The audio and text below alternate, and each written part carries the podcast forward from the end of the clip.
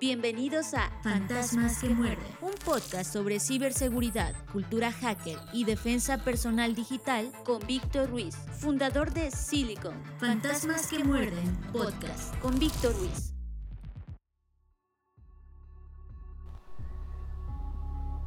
Bienvenidos a Fantasmas que muerden, podcast de ciberseguridad, cultura hacker y defensa personal digital.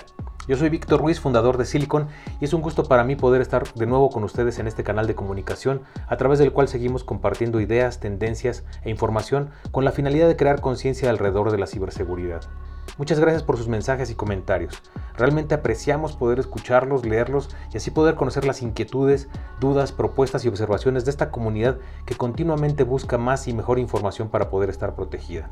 Muchas gracias por escucharnos y sobre todo por compartir este podcast. Lo agradecemos mucho de verdad. Estás escuchando Fantasmas que muerden con Víctor Ruiz. Descifra. Conoce lo que hay y debe haber dentro de la mente de todo hacker. Descifra. En Fantasmas que muerden. Con Víctor Ruiz.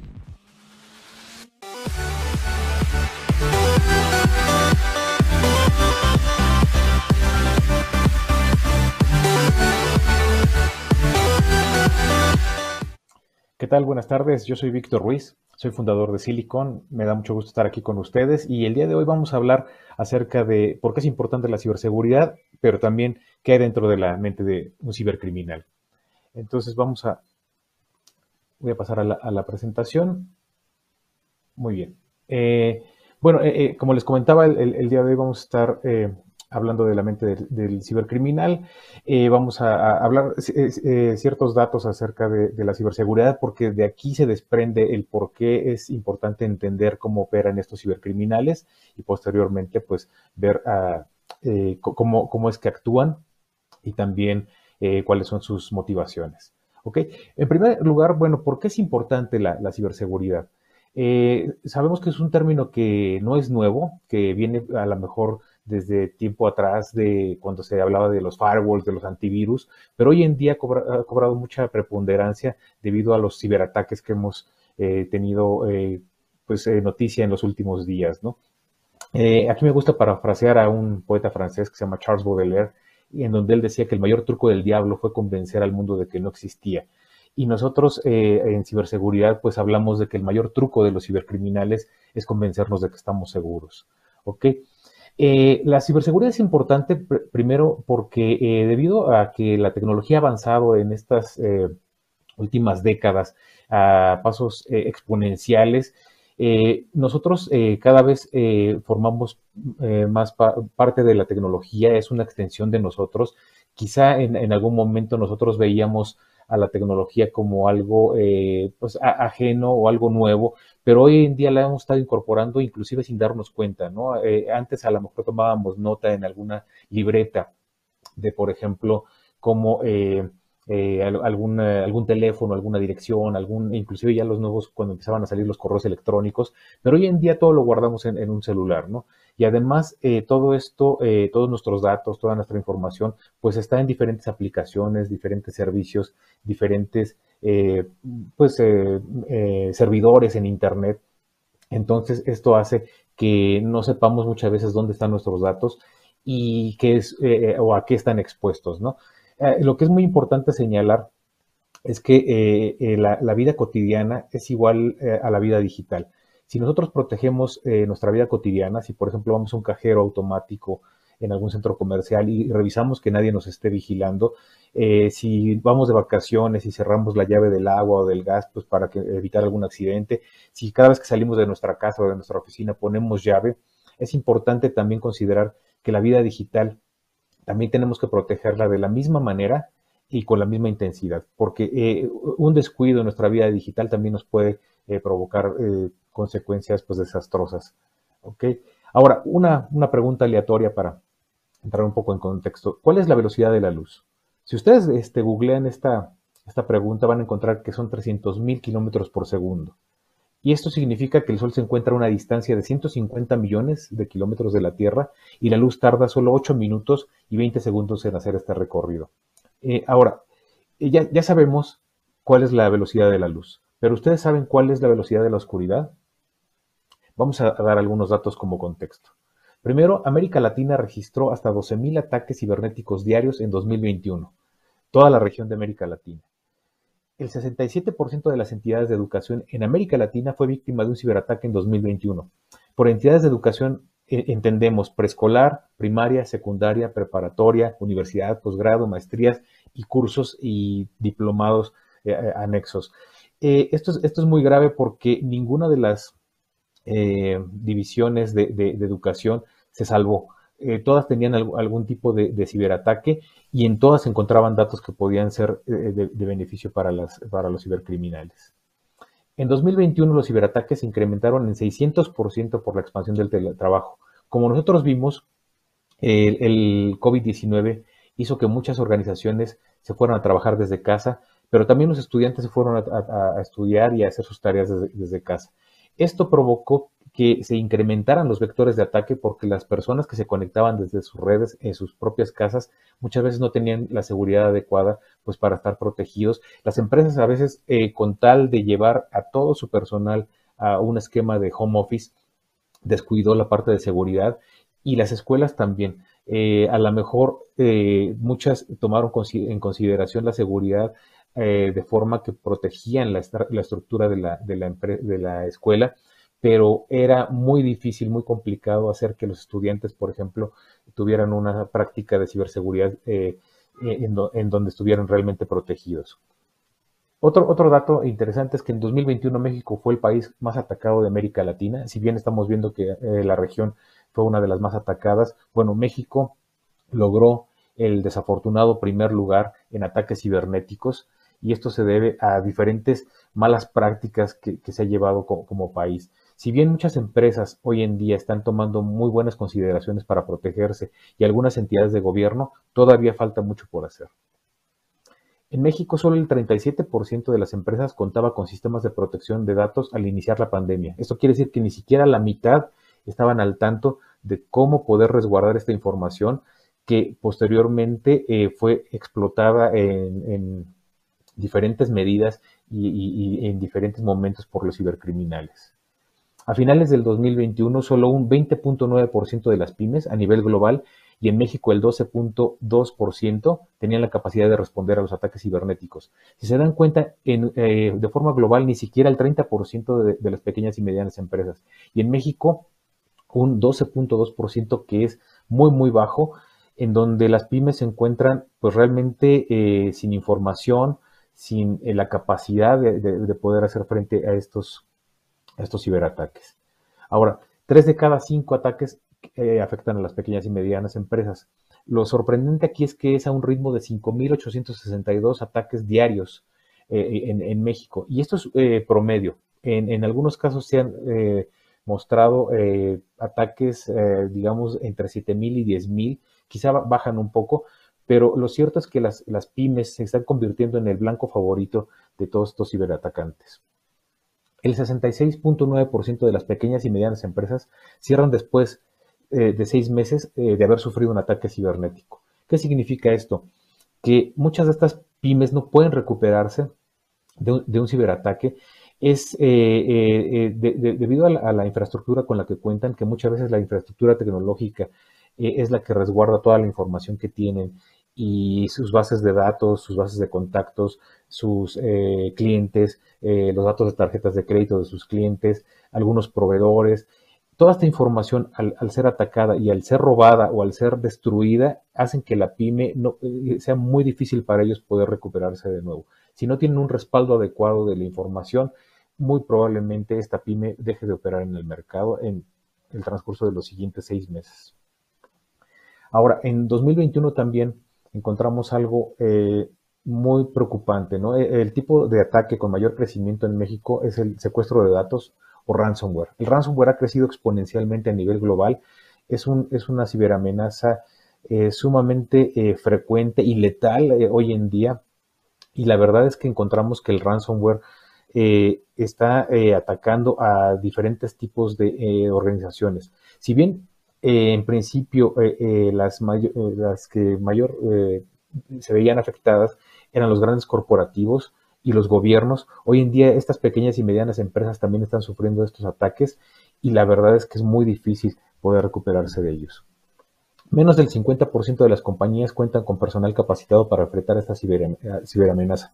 Nos encontramos en México con que menos de la mitad tiene capacidad, eh, tanto eh, eh, factor humano como tecnológico, para poder hacer frente a un ataque de, ransomware. Ahora, en promedio, el tiempo de inactividad de una empresa por un ataque de ransomware es de 21 días. Vamos a considerar que una empresa se dedica al comercio electrónico, por ejemplo. En el comercio electrónico, donde un usuario ingresa, tiene un carrito de compras, elige los productos y los va ahí acomodando para poder posteriormente hacer un pago y que se le entregue en casa. Esta, esta empresa que requiere de toda una, infraestructura para poder operar, ¿qué pasa si se ve detenida por 21 días? Muy posiblemente también desaparezca del mercado. Y esto es en, promedio. Ahora, ¿qué pasa con las empresas de salud, de logística, de telecomunicaciones, los medios de comunicación, las de alimentos o las de infraestructura crítica? 21 días para poder responder a un usuario es prácticamente eh, algo que, daña mucho tanto a los usuarios como a las comunidades como a las sociedades. Un dato eh, muy, muy eh, alarmante es esto. El Banco Interamericano de Desarrollo y la Organización de Estados Americanos han dicho que el crimen en línea es ya la mitad de todos los delitos contra la propiedad que tienen lugar en el mundo. Esto significa que en ocasiones, eh, en, determinados momentos, el crimen en línea, el cibercrimen, ha logrado superar incluso al narcotráfico. Y, ustedes saben que para eh, eh, establecer cómo, opera el narcotráfico, pues requiere de cierta infraestructura que, los lleva precisamente pues, a, poder tener un mayor impacto. Bueno, el, crimen en, en, línea requiere menos, una menor infraestructura, ahorita lo vamos a ver también, y en ocasiones llega a superar a, los delitos que cometen eh, otros eh, grupos eh, organizados y, esto pues afecta pues directamente a, los países, a las comunidades, a las sociedades. Ahora, ustedes se preguntarán pues ¿por qué tantos ataques? ¿no? ¿Quién es mi enemigo? ¿Quién se toma el tiempo y la dedicación para poder ejecutar un, un ataque contra mí o contra mi organización o contra mi país o contra mi familia? En principio, tenemos que saber cómo piensan y cuáles son sus motivaciones. Esto es muy importante porque la verdad es que todos son diferentes, pero también todos son muy peligrosos. Si bien difieren en algunos elementos, todos son letales y todos pueden causar un daño muy, muy profundo. Algo que debemos eh, aclarar antes de, pasar a, los tipos de, ciberatacantes es que el hacker no es igual a un cibercriminal. Muchas veces se confunde en medios de comunicación cada vez lo, manejan de, una mejor forma, pero siguen ubicando a la palabra hacker como al cibercriminal, y esto, eh, esto no es correcto. El hacker es un especialista en tecnología, en este caso, que lo que hace es utilizar toda su experiencia y todas sus capacidades, sus habilidades para poder resolver problemas de la mejor manera. El hacker lo que hace es encontrar hacks o atajos para poder eh, resolver eh, o solucionar algún tipo de problema y lo que hace el hacker eh, atractivo y funcional para toda una comunidad es que él, una vez que encuentra esta solución, la comparte con la sociedad, la comparte con sus usuarios, la comparte con sus seres queridos, la comparte con sus redes de contactos, de amigos. El hacker no se queda con la información. Es una persona que encuentra la mejor manera de hacer las cosas, la mejor manera de resolverlas, algún atajo, algún, algún hack para poder hacerlo, pero a su vez esta información la hace pública con la finalidad de que la tecnología eh, cumpla su función de ayudar a las personas a mejorar sus vidas. Eh, pasando al, siguiente punto, entonces, eh, vamos a, aclarar estos tipos de atacantes que encontramos comúnmente en el área de ciberseguridad. El primero es el White Hat Hacker, que es el, el hacker de sombrero blanco, que es un hacker ético. Este hacker lo que hace es que trabaja para las empresas, contratado por las empresas para buscar vulnerabilidades. Estos, estos hackers éticos atacan a las empresas con el consentimiento de la misma organización, elaboran un reporte de vulnerabilidades, de, riesgos, de amenazas y se lo reportan a la empresa para que pueda eh, de alguna forma mitigarlos o resolverlos o corregirlos. Entonces es un hacker que trabaja en conjunto con la organización y le provee esta información para que pueda tomar cartas en el asunto. El Great Hat Hacker, el hacker de sombrero gris, a su vez, Este oscila entre lo legal y lo ilegal. Es también un especialista en tecnología, también suele eh, eh, atacar a las empresas, muchas veces sin el consentimiento de la empresa y ahí radica lo ilegal. Y entonces e, este hacker de sombrero gris encuentra esa información, la, revisa, la analiza y muchas veces se la comparte a la organización para que puedan hacer esta corrección de, vulnerabilidades y de riesgos, pero a veces no, a veces la comparte con, eh, cibercriminales en foros clandestinos, en la deep web, en la dark web, para que ellos se encarguen de explotarla. Entonces es un eh, hacker que de pronto tiende a ayudar a las empresas, pero a veces eh, las perjudica, ¿no? Entonces es, un hacker que oscila entre, entre lo, lo, bueno y lo malo. Y el black hat hacker, el, sombrero, el hacker de sombrero negro, es aquel que es un cibercriminal. Ellos actúan eh, por motivaciones propias, por motivaciones económicas, y lo que buscan es, obviamente, penetrar en las empresas, vulnerarlas para poder extraer información y dinero, ¿no? Entonces, aunque estos son los eh, tipos de, atacantes que comúnmente se ven en los eh, libros, en los tutoriales, en los cursos de, ciberseguridad, hay, hay nuevas categorías que vamos a analizar a continuación. La primera son los estados-nación. Los estados-nación son aquellos países que tienen los recursos adecuados, la infraestructura adecuada para mantener un ciberejército. Eh, esto es un, ejército de soldados que defienden y atacan conforme el gobierno se los, pide, ¿no? Pero eh, estos ejércitos forman parte de las Fuerzas Armadas, de la Naval, de la Fuerza Aérea, eh, al igual que, todas estas fuerzas, pues le dan un servicio al gobierno y lo que buscan es atacar otros países, pero también eh, organizaciones grandes que, puedan eh, de alguna forma estar en la mira de estos gobiernos. Ahora, ustedes han escuchado seguramente hablar de muchos de estos estados-nación porque son países como Rusia, como Corea del Norte, como China, pero lo, cierto es que, eh, como la definición lo, menciona, son países que tienen esa, capacidad y esos recursos para, para, hacer frente o para atacar eh, de forma cibernética. Entonces también se encuentran en Estados Unidos, Reino Unido, Alemania, Israel, entre muchos otros. ¿Por qué son peligrosos?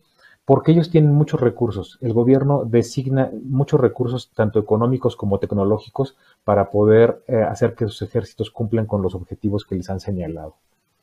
Otros son los ciberterroristas, estos eh, son también especialistas en tecnología que forman parte de las células terroristas y lo que buscan es amplificar el miedo, amplificar las denuncias, amplificar las demandas y los ataques de los mismos grupos terroristas. Ellos utilizan la tecnología para dispersar eh, noticias falsas, para dispersar rumores, para también penetrar en empresas y, poder hacer que los terroristas tengan un mayor campo de acción. Eh, eh, en todo caso, ellos buscan desestabilizar gobiernos, desestabilizar sociedades y sobre todo pues hacer que el grupo terrorista pues cobre eh, cierta relevancia en, las exigencias que está demandando, ¿no? Ahora tenemos otro grupo que son los insiders. Los insiders es un grupo bastante complejo porque se divide en dos. los insiders son los empleados dentro de las empresas. Y por una parte están los empleados que son curiosos y andan buscando información en la red de la empresa y encuentran y por algún descuido borran información o descargan algún archivo que no debían.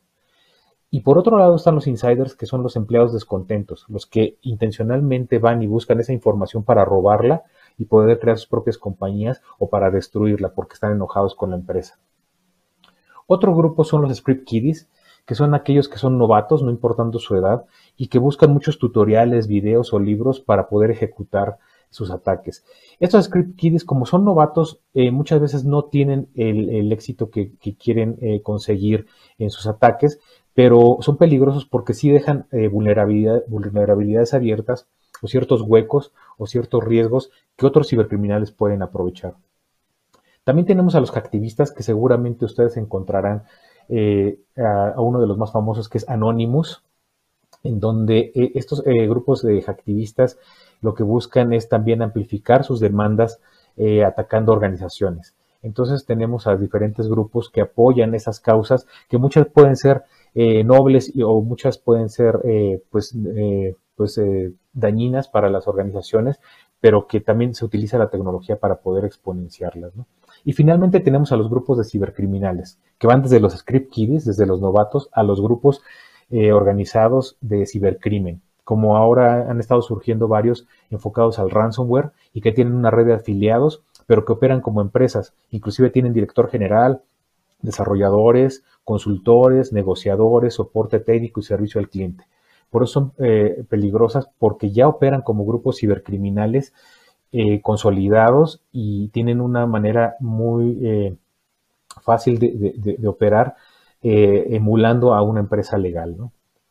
Ahora, vamos, vamos, a dar algunas recomendaciones de, cómo podrían protegerse contra este tipo de, ataques. En principio, no son ninguna, ninguna recomendación que no hayan visto anteriormente.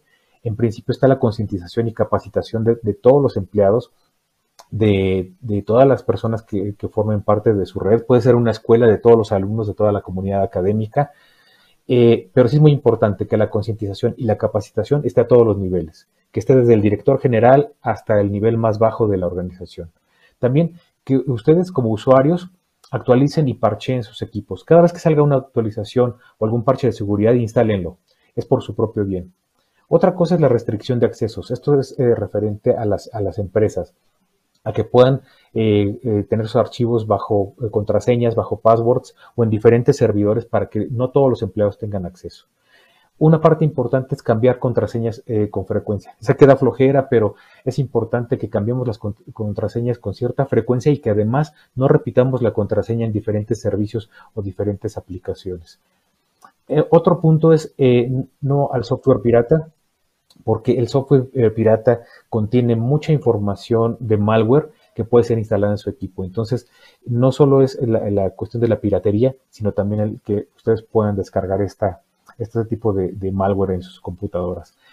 En la medida de lo posible que puedan cifrar la información también, que puedan eh, recurrir a algún tipo de software que les cifre la información para que en caso de que se la roben, el ciberdelincuente no pueda leerlo. Y algo muy importante, yo creo que se ha dicho en muchos foros, pero que no está por demás recordarlo, las copias de respaldo. Las copias de respaldo, eh, tener una copia de la información en, eh, algún servidor adicional, en algún disco duro externo, en algún disco duro, en alguna otra computadora, para que en caso de que el ciberatacante logre entrar en esa red y extraer esa información, ustedes puedan restablecer sus operaciones a la brevedad. ¿Ok? Y a manera de conclusión, bueno, aquí les quiero comentar que eh, en un mundo donde eh, antes eh, podíamos saber, podíamos identificar quiénes eran los, que nos atacaban y que había muchas guerras y muchas peleas, pero finalmente podíamos identificar claramente al enemigo. Hoy no es así. Hoy el enemigo es invisible, es muy letal, es muy rápido, tiene muchos conocimientos, entonces hay que estar muy, muy al pendiente de cualquier tipo de ataque porque también es algo muy importante. Todo eh, cambia cuando nos sucede a nosotros. En la medida de lo posible, cuando nosotros aprendamos algo, compartámoslo con los demás. Es, muy importante. En tecnología lo hemos manejado de diferentes maneras, pero casi siempre la consigna es esta. Si tú sabes más, enseña. Si sabes menos, aprende. Aprender y enseñar en tecnología es la base del mismo desarrollo tecnológico. Y aquí sí, sí les recomiendo mucho, en la medida de lo posible, manténganse seguros, manténganse protegidos, pero eh, cada vez que ustedes aprendan algo nuevo, compártanlo con los demás. Escuchas Fantasmas que muerden con Víctor Ruiz. México tiene ya el primer lugar en ciberataques en Latinoamérica, por lo que 2022 será un año retador en el tema de ciberseguridad. Silicon te invita a capacitarte o capacitar a tu equipo y obtener certificaciones oficiales internacionales en ciberseguridad e ISO 27001. Para más información visita nuestra página web www.silicon.com. Esto se escribe s i l i k n.com.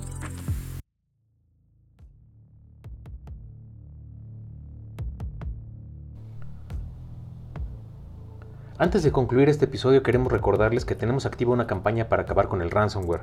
Se llama Fight y cuenta con dos áreas, preparación y prevención para evitar ser víctima del ransomware y remediación y recuperación en caso de que tu organización ya haya sufrido un ciberataque. Fight cuenta con capacitación, asesoría, implementación de políticas y el laboratorio más avanzado en América Latina de descifrado de datos por ataque de ransomware.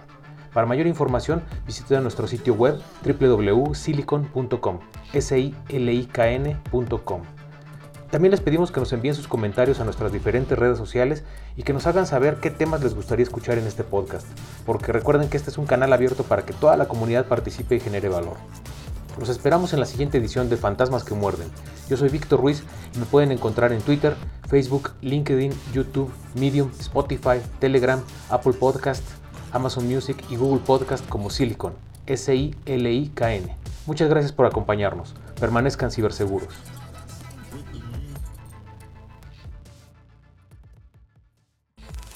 Fue Fantasmas que Muerden, un podcast presentado por la startup de ciberseguridad Silicon. Fantasmas que Muerden, con Víctor Ruiz.